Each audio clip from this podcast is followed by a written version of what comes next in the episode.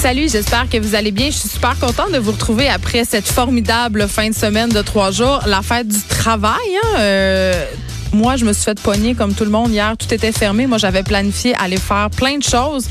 Mais évidemment, épaisse que je suis, fête du travail, du congé. Donc, pas juste moi en congé, tout le monde en congé. J'espère que vous en avez bien profité. Euh, on est ensemble pour les deux prochaines heures. Beaucoup de sujets aujourd'hui euh, assez choquants, dont euh, un truc qui m'a un peu fait bondir de ma chaise. Il y a une étude, évidemment, une chance qu'on les a, les études, hein, pour faire des sujets euh, dans nos émissions de radio et dans nos journaux, mais une étude qui révèle que les hommes voudraient moins travailler avec les femmes en réaction au mouvement MeToo. Bon, c'est sûr qu'on peut faire dire absolument n'importe quoi aux études, mais je trouve quand même que ça reflète un peu ce que j'entends autour de moi parfois, ce que, j'entends euh, chuchoter à voix basse, évidemment, euh, sur le bout des lèvres, euh, parce qu'il y a une espèce de paranoïa. Paranoïa-là, qu'elle soit légitime ou non, euh, elle semble s'être installée euh, chez les hommes en milieu de travail. Et là, je remarque que c'est bien personnel que ce sont souvent des hommes plus vieux, des hommes de 40 ans et plus, euh, qui se plaignent, qui disent qu'ils ont peur euh, à cause du mouvement MeToo, euh, d'être pognés dans des histoires dans lesquelles ils n'ont pas rapport, ils ont peur des fausses dénonciations. Bref, ils ont peur d'être dans marde. Hein? Et euh, ça me fait tout le temps sourire parce que je me dis, écoute, si t'as rien à te reprocher, tu devrais pas avoir peur de grand chose. Je veux dire, si tu fais ta job dans ton milieu de travail et que tu as un comportement adéquat, euh, t'en auras pas de cas aux ressources humaines contre toi. Tu les fameuses fausses dénonciations dont on semble tant avoir peur, j'ai l'impression que c'est comme le BS qui récolte 10 chèques. C'est une légende urbaine un peu. Si on fait le décompte des, des personnes sur l'aide sociale qui reçoivent 20 chèques de BS parce qu'ils fraudent l'État, je pense pas qu'on va en trouver tellement, tellement. Ça existe, les fausses dénonciations, c'est pas ça que je dis. Mais euh, je pense pas qu'on doit sombrer dans cette paranoïa-là. Euh, N'empêche quand même, on peut pas nier que le mouvement MeToo a changé souvent pour le mieux les milieux de travail. Si on pense par exemple au milieu du cinéma, je pense qu'il y a des gens qui ont eu certaines prises de conscience, même dans le monde du spectacle, euh, de se dire qu'il y avait certains comportements qui passaient, v'là pas longtemps, là, v'là cinq ans, puis qui maintenant euh, passent moins bien. Puis c'est une bonne chose. Je pense que c'est une bonne chose que tout le monde euh, marche, comme dirait ma mère, marche un peu les oreilles, les oreilles molles, se tiennent les oreilles molles. Puis euh, se questionne sur les gestes, les relations qu'on a entre nous au bureau. Tu sais, quand tu te demandes, c'est peut-être, c'est une bonne idée euh, que j'aille prendre un verre avec cette collègue-là après le travail? Tu sais, je, je pense qu'une réflexion collective s'imposer, c'est une bonne chose. Je vais en jaser avec une spécialiste des relations de travail. Comment le MeToo a changé? Puis est-ce que c'est vrai cette étude-là? Est-ce que c'est vrai a des hommes qui veulent moins travailler euh, avec des femmes? Puis cette étude-là aussi, elle nous apprend euh, que les hommes veulent moins, engagent moins des femmes séduisantes et que les femmes aussi hésitent à engager des femmes euh, jeunes et séduisantes. Donc, on, se questionnera le pourquoi du comment. Euh, Élise aussi va être là pour nous parler euh, d'une bonne façon de prolonger l'été. Euh, L'observation d'étoiles. Qu'est-ce qu'on peut observer encore dans le ciel en septembre? Moi, j'aime ça. Me, c'est, une espèce de mindset que j'essaie d'avoir à la rentrée scolaire parce que, bon, c'est tout le temps un peu violent. Là. Plonge dans notre routine, on est occupé, euh, on recommence à avoir la boue dans le toupette, métro, boulot, de dos. Et là, je me dis comment je pourrais essayer de prolonger l'esprit des vacances? Tu sais, essayer de me dire on va essayer de prendre notre gaz égal, là, puis de le, soir en profiter. Donc ça, ça, ça peut être une, une bonne piste, faire de l'observation d'étoiles. Puis en plus, ça nous calme. puis ça, j'en ai vraiment besoin. Euh, la Fédération des intervenantes en petite enfance du Québec qui demande au ministre de la Famille, Mathieu Lacombe, de défendre le réseau éducatif à la petite enfance, donc les fameux CPE. On apprenait euh, qu'une classe de maternelle 4 ans va coûter 800 000 On se rappelle quand même qu'en campagne électorale, la CAQ euh, nous avait dit que ça allait plus tourner autour de 120 000. Qu'est-ce qui s'est passé? Pourquoi? Euh, Est-ce que les CPE coûtent moins cher à l'État? Euh, comment on va faire face aussi à la pénurie de main-d'œuvre si les éducatrices en garderie migrent tous vers la maternelle 4 ans? On va en parler avec la présidente de la Fédération. Un truc aussi que j'ai vu passer, ça fait déjà quelques jours, mais je trouvais ça important d'en parler. L'ancien joueur de la NFL, Ryan Russell, euh, qui a annoncé dans un article qu'il était bisexuel. Ça s'est passé jeudi. Euh, L'homophobie dans le sport, est-ce que ça existe encore? Est-ce qu'un coming out comme ça peut avoir un effet euh, sur le, les milieux sportifs, sur la direction d'équipe, sur les fans? Je moi, je remarque quand même que dans le cas des coming out sportifs, ça se passe souvent après C'est-à-dire que les joueurs des différentes équipes vont en parler après avoir terminé leur carrière dans le monde du sport professionnel. Dans le cas de Ryan Russell, ce qui est intéressant, c'est qu'il a vraiment clairement manifesté un désir de retourner au jeu. Donc, comment ça sera perçu par les directions? Parce qu'on sait que les directions d'équipe aiment pas habituellement avoir trop d'attention sur un seul joueur. Donc, est-ce que Ryan Russell vient de se bloquer les chances de avoir accès à la NFL un jour? Est-ce qu'il va devenir en quelque sorte le porte-étendard de la communauté LGBTQ+, euh, pour l'organisation ultra puissante qui est la NFL? On va se poser la question. Environnement aussi, là, on est dans le, toutes les tous les, médias sont tournés vers l'ouragan, euh, bon, qui a fait des morts en Floride et tout ça, mais quand même, il y a des choses très, très inquiétantes qui se passent chez nous, qui passent peut-être un peu sur le radar à cause de ça. Pêche Océan Canada, qui trouve euh, que les évaluations environnementales qui entourent le projet gazoduc de GNL Québec au Saguenay, euh, et c'est possible les effets sur les Belgas du Saint-Laurent, elle trouve que les évaluations sont incomplètes. Et là, je vais avoir Adrien Guibert-Barthès, qui est co-porte-parole de la coalition FIOR, pour faire le point sur ce dossier-là, parce qu'on sait, les belugas, ce sont des animaux en voie d'extinction. Il y a eu aussi, euh, puis pas juste les belugas, là, cette étude-là, on s'intéresse aux belugas, mais on sait en ce moment qu'il y a plusieurs grands cétacés euh, qui sont menacés. On pense aussi aux fameuses baleines noires. On n'arrête plus d'en retrouver mortes un peu partout. Et ça, c'est en grande partie euh, lié au trafic maritime, à notre utilisation des voies maritimes. Donc, on va euh, on va voir un peu, ça, va être quoi les conséquences vraiment tangibles de ce fameux projet gazoduc qui fait vraiment pas l'unanimité partout au Saguenay en particulier. Et là, vous savez, j'aime ça un peu, euh, surtout en début de semaine, porter à votre attention des, euh, des nouvelles un peu insolites qui m'ont fait bondir.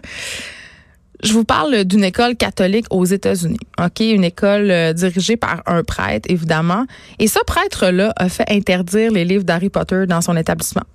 OK?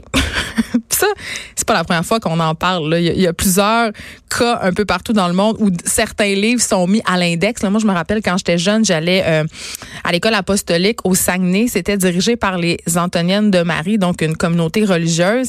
Et il y avait plusieurs livres à l'index. Il y avait plusieurs livres qu'on n'avait pas le droit de lire, qui étaient simplement pas enseignés ou pas dans la bibliothèque de l'école. Mais ça fait déjà, c'était dans les années 80. C'est digne des années 50. C'est digne de l'époque de Duplessis, même avant ça, tu sais. Et là, euh, aux États-Unis, en 2019, mais là, peut-être que vous serez pas surpris quand même parce qu'aux États-Unis, on sait, euh, surtout euh, dans le diocèse de Nashville où ça se passe dans le sud, donc vraiment dans la Bible Belt, les mentalités sont vraiment plus conservatrices, mais n'empêche que ce prêtre-là a demandé conseil à des exorcistes à Rome. Parce que ce qui avait peur, ce, ce bon monsieur-là, c'est que les romans soient utilisés pour invoquer des esprits maléfiques dans la vraie vie.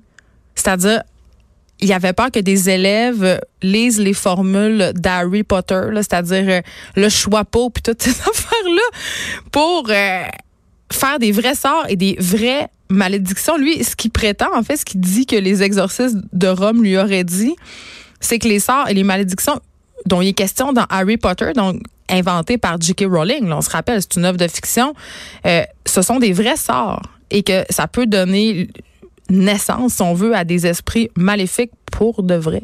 Donc, euh, les exorcistes l'ont recommandé de retirer les livres de son établissement.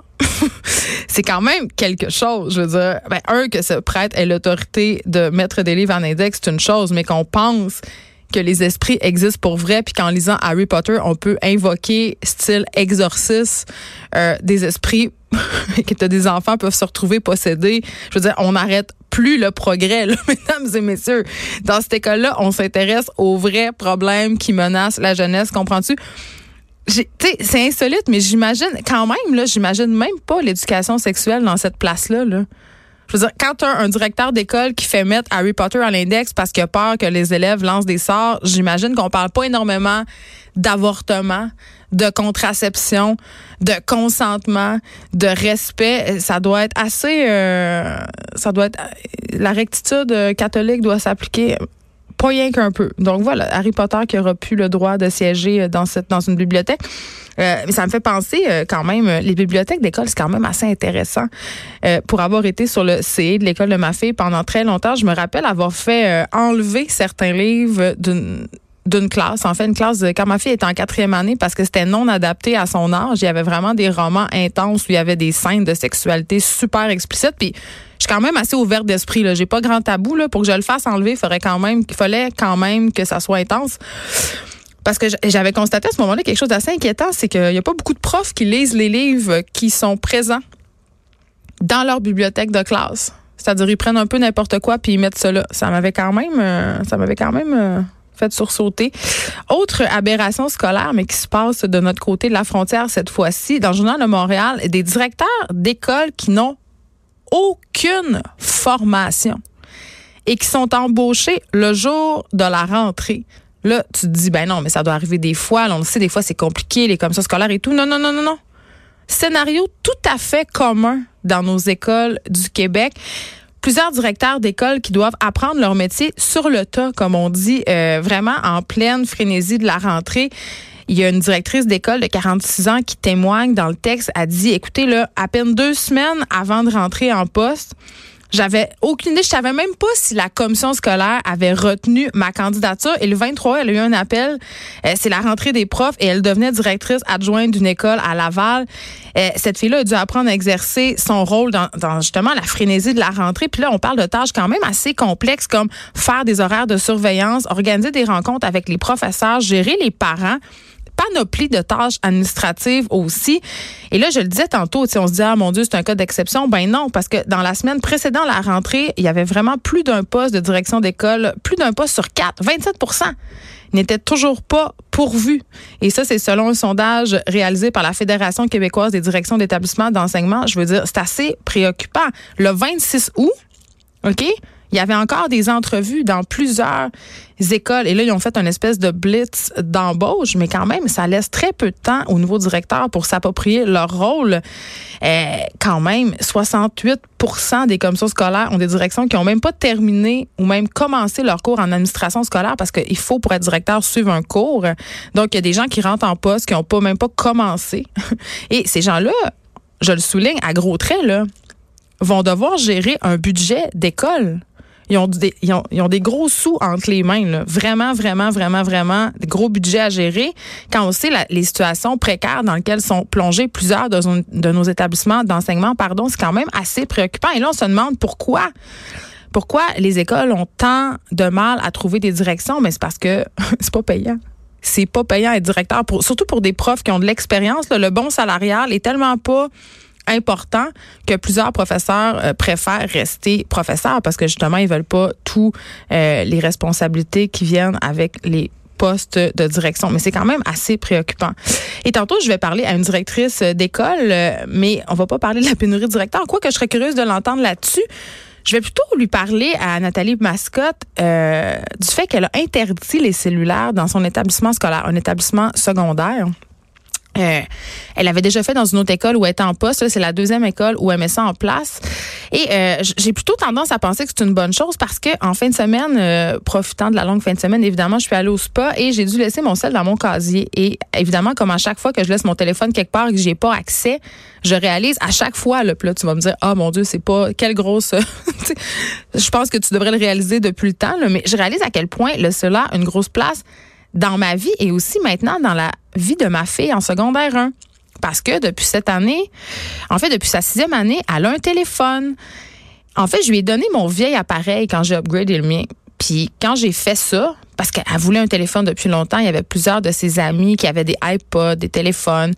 Euh, je me doutais pas vraiment à quel point je venais d'ouvrir une boîte de d'or. Puis je, je pensais pas non plus, j'avais pas anticipé à quel point ça serait difficile de revenir en arrière. Parce que une fois que tu as donné le téléphone, ça devient difficile de vivre sans parce que son téléphone est devenu important pour elle. Elle s'en sert beaucoup pour communiquer. Évidemment, elle fait comme toutes les ados, là. elle fait du Instagram, elle check ses affaires, mais elle s'en sert beaucoup pour communiquer, texter ses amis, mais aussi pour communiquer avec moi quand elle n'est pas à la maison. Genre, pour me dire quand elle est arrivée chez son ami ou m'avertir ça change d'endroit, c'est en retard. Puis là, je précise au passage que je ne lui paie pas de données. OK? Donc, elle n'a pas de réseau pour téléphoner. Elle doit faire ses affaires avec la Wi-Fi disponible. Et il y a de la Wi-Fi presque partout à Montréal, donc c'est assez facile. Mais là, elle a brisé son sel. Donc, il fonctionne plus. Et là, évidemment, ben, on en veut un nouveau. Et là, j'ai commencé à regarder ça. Puis, tu sais, c'est quand même assez capotant, là, euh, parce que ma fille, ce qu'elle me dit pour essayer un peu de me manipuler, c'est que c'est pour des raisons de sécurité. Puis là, c'est vrai, moi, je me suis habituée à ça, de pouvoir recevoir son texto quand elle arrive à l'école. Si elle est en retard, elle peut me le dire. Donc, je me suis comme habituée à ça. Puis, il y en a plus vraiment de téléphone public, là dans l'espace euh, commun là, sur la rue, là, vous regarderez le nombre de téléphones publics que vous croisez, il n'y en a pas tant que ça. Donc, évidemment, moi, comme maman, ça me rassure de pouvoir la rejoindre en tout temps et à sert de cet argument-là, mais là, c'est beaucoup d'argent, là c'est beaucoup d'argent. Là, on est rendu au iPhone X. C'est sûr que je vais pas y acheter ça. Fait que je regardais un peu les iPhone 7, les iPhone 8. Euh, Puis là, je pourrais regarder pour un Android, mais je regardais pour les iPhones. C'est 700 pièces. C'est 700 dollars. Et moi, j'ai trois enfants. Là, on s'entend que si tu as plusieurs enfants, tu crées une espèce de jurisprudence. Ça veut dire que si tu as acheté un téléphone à son frère ou à, sa, son frère ou à sa soeur, ben l'autre, il va te dire, écoute, euh, moi aussi j'ai le droit, là, moi aussi j'ai le droit d'en avoir un. Fait tu sais, c'est comme assez pré... tu sais moi ça me tu tu fais pas ça sans te poser de questions là justement tu crées pas ce précédent là là j'ai regardé c'est quoi les options? Parce que payer 800 pièces pour un téléphone ça me tente pas pantoute parce que là c'est le téléphone 700 euh, pièces plus taxes plus le case plus tout ça. J'ai regardé bon qu'est-ce que je peux faire tu sais? Là je me suis dit OK un téléphone reconditionné reconditionné pardon là, je vais voir tout ça. Non, non, je pose une couple de questions à des gens autour de moi. Euh, les téléphones reconditionnés, c'est bien beau, mais c'est pas tellement sécuritaire. C'est-à-dire que les gens qui, ce sont des téléphones débarrés, tu sais pas trop où est-ce que c'est fait. T'as pas tant que ça de garantie, à part si tu le prends sur le site d'Apple, mais oublie ça, là, sur le site d'Apple, il y a rien. Donc, euh, c'est pas une super option. Le faire réparer, c'est peut-être ma meilleure option. N'empêche, ça devient un réel enjeu pour les enfants, cette histoire de cellulaire-là, et surtout pour les parents, parce que ça devient vraiment un gros poste budgétaire. Là. Si tu payes trois iPhones, je veux dire, aucun un sens. Puis, je veux pas être la mère qui empêche à son enfant d'avoir un téléphone puis que ma fille soit toujours à part des autres. C'est plate. Mais est-ce que le téléphone cellulaire, c'est un droit? Tu sais, moi, c'est rendu que je me pose cette question-là. Là, je pense pas que ça soit un droit. C'est un réel enjeu économique pour les parents. Euh, puis c'est un réel besoin pour les enfants. Mais je vais en jaser euh, après la pause avec Nathalie Mascotte, qui est cette directrice d'école qui a interdit les cellulaires dans son établissement, les cellulaires à l'école, les cellulaires dans les familles. Est-ce un vrai problème? Restez là.